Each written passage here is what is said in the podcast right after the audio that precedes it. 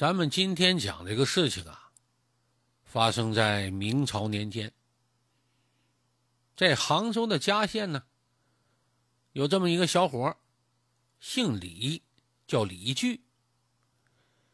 他这个名字呢，是他爷爷给他取的，啊，从他太爷爷到他爷爷这辈儿，都是白丁出身，啊，不认识字。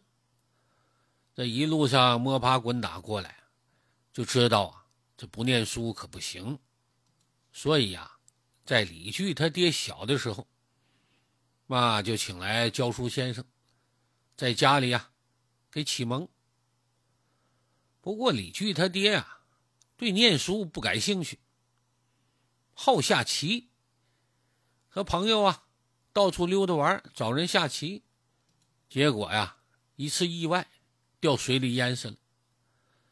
当时呢，这李巨还小着呢，怀抱着呢。这李巨他爷爷知道儿子死了，饱受打击呀，一夜之间呢，好像苍老了十几岁。从此以后啊，就把这全部精力都放在孙子李巨身上了。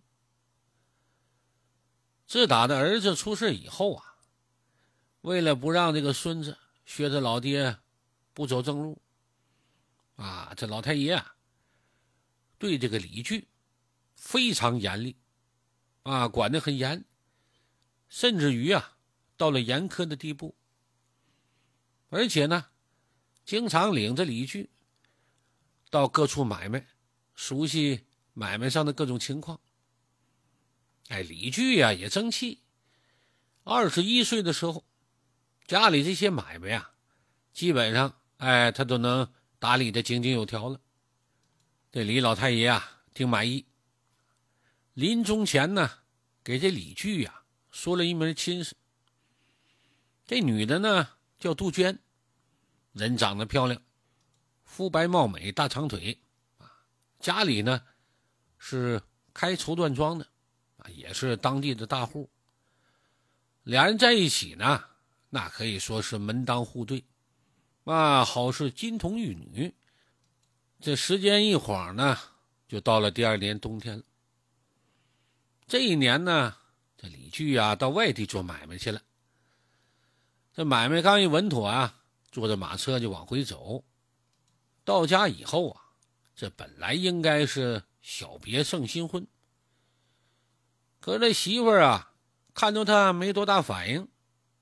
反而对他挺冷淡，这李巨呀也没放在心上，啊，这是跟我闹离心，嫌我走的时间长了，也就没当回事这一天呢，这李巨两口子到老丈人家去走亲戚去，正巧呢，他媳妇儿一个远房亲戚也在，是杜鹃的远房表哥，哎，叫林才，据说啊。家里呢那边闹了饥荒了，所以呀，到这边来投亲靠友来了。好在呀，这林才呀有手艺，啊会看病。目前呢，在县里开了一家医馆。当天晚上呢，这全家人一起吃饭。吃完饭以后，这杜鹃就说了：“这老爷，我有点想我娘了，我想啊，在家多住几天啊，陪我娘几天。”李巨一听呢，就答应了啊，媳妇孝顺嘛。当天晚上啊，领着两名家仆，他就回家了。李巨呀，觉得也挺长时间没回来了，现在呢又刚吃完饭，就想溜达溜达，消化消化神儿，看看风景，就让这马车呀先回去了，自己领着家仆哎往回溜达。溜溜达达走来走去，就看一群人围在一起看热闹。这李巨也好奇呀，这怎么了？出事了？看看吧。凑进去一看，在人群当间啊，躺着一个要饭的，旁边啊还有几个散落的馒头。撞人的是谁呀？就李巨的马车。车夫站在一旁啊，都傻了，也不知道是撞的还是这老老乞丐冻的。就瞅着浑身上下也直哆嗦，这李巨呀，从旁边人说话当中就了解到了，原来啊，这个马车呀，刚打车经过，也不怎么呢，这马就脱缰了，就把这个老乞丐呀给刮倒了。这个李巨呀，这人特别善良，心肠软，哎，一看这老乞丐呀，心里满是惭愧。你看看，这我们家车给撞了，这多不好意思。哎呀，他也来不及训斥车夫了，随后告诉身边的俩仆人，赶紧的把这老人家送医馆去。这俩仆人，你看我，我看你，没动弹。李俊一看，这愣着干什么呢？赶紧的！哎，好好，老爷。这俩家仆啊，这才七手八脚的把这老乞丐啊送到医馆。这大夫检查一下，说没事啊，就轻微擦点伤。这昏过去啊，可能是饿的，赶紧的吧，整点姜糖水给灌下去吧。等那老头醒来以后啊，这李旭一聊，这才知道，这老乞丐呀姓李，在家里排行老九，啊，人称李老九，是临县的人，啊，这次和儿子啊逃荒过来，好几天这爷俩呀没吃到东西了。正赶上官府发救济粮，哎，就弄到几个馒头，准备啊带回去给儿子吃。着急忙慌的，这就被马车刮倒了。李居一听，哦，这么事儿哈，呃，这么的吧，你这个事情呢，是因为我们家马车引起的。呃，你和你儿子有地方住吗？没有地方住，我安排。啊，吃住我负责了。呃，再给你拿点银子。呃，你们先住着啊，有什么难处呢，再来找我来。这个事情呢，就暂时告一段落。过了几天呢，这李巨的媳妇也回来了，这两口子在一起吃饭，这李巨就发现呢，媳妇有点不对劲儿，哎，吃点东西呢就吐，一看这你这怎么情况？不行，你到医馆看看吧。啊，不用看，我就胃口不好。俩人正说着话呢，又有人进来通报，说门外啊，那老乞丐又来了，吵着就要见李老爷，说是让老爷赔钱。这李巨详细一问呢，这才知道，就是那天被撞的李老九，赶紧的吧，把这李老九请进来，又让人摆下一桌酒席，让这李老九啊坐下。李老九一看这一桌子菜啊，可乐开花了。这这这都是给我吃的啊！这是给你吃的，吃吧。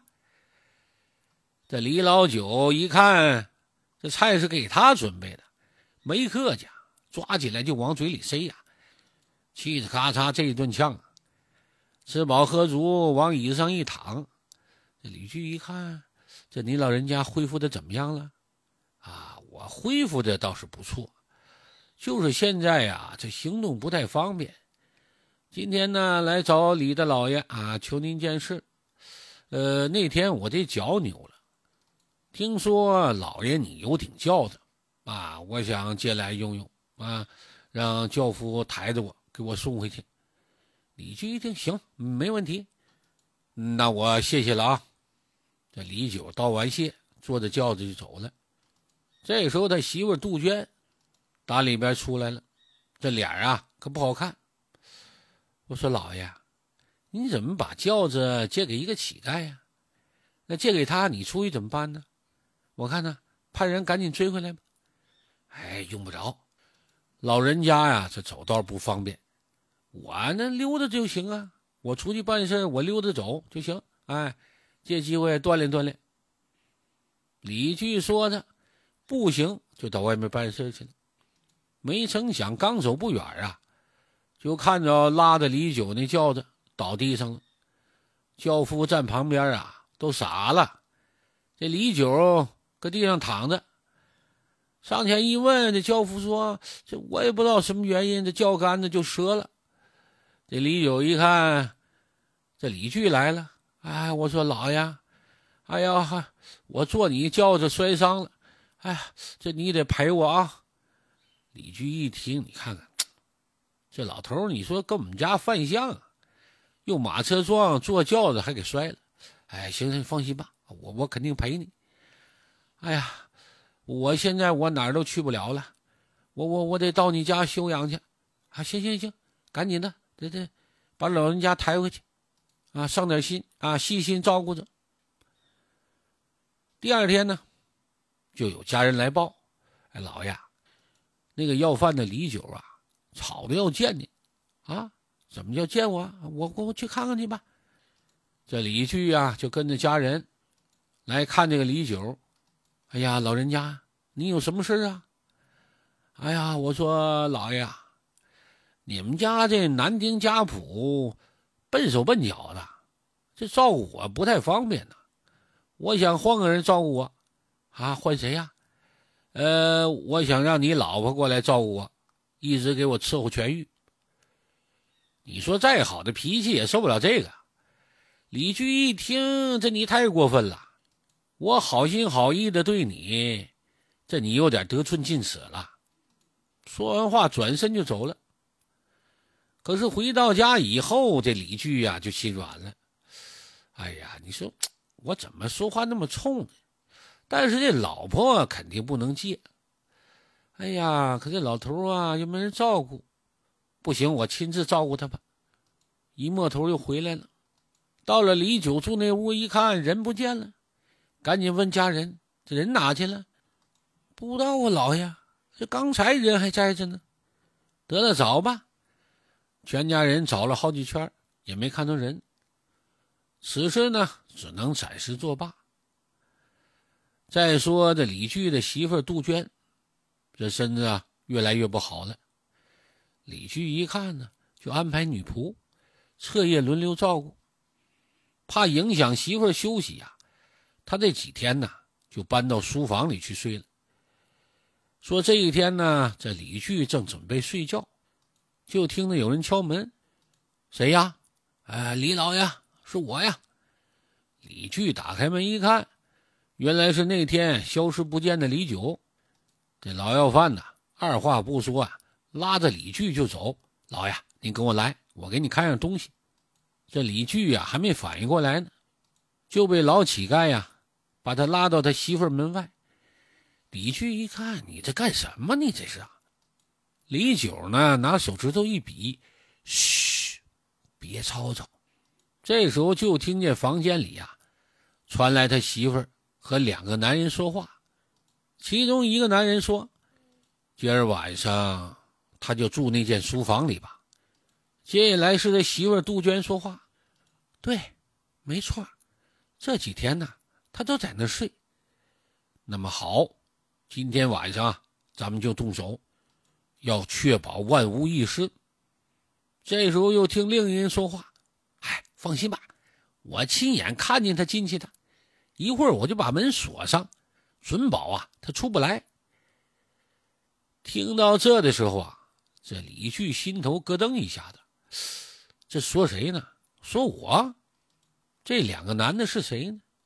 这其中一个说话呀，我听出来了，是我管家；另一人说话呢，有点熟悉，是谁呢？